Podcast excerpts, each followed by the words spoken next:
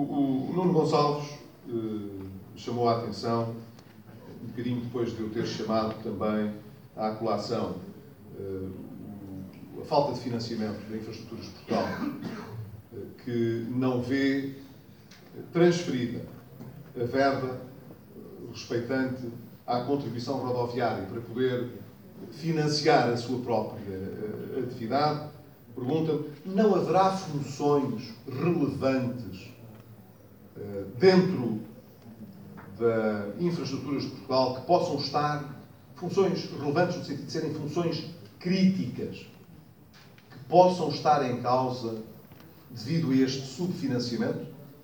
A pergunta é legítima. Uh, nós tencionamos fazê-lo ao Ministro e ao novo Presidente da Infraestruturas de Portugal.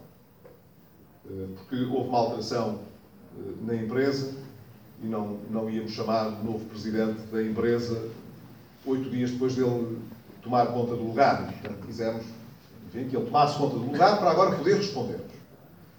Mas a pergunta é legítima e deve ser feita. Porque a diferença no financiamento é muitíssima.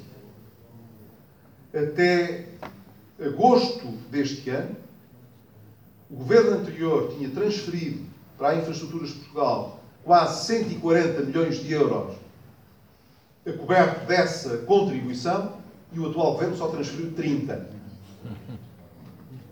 No mesmo período de tempo. E a contribuição foi paga. Não está a ser disponibilizada, não está a ser transferida para a empresa. O que é que a empresa está a deixar de fazer porque não tem esse financiamento?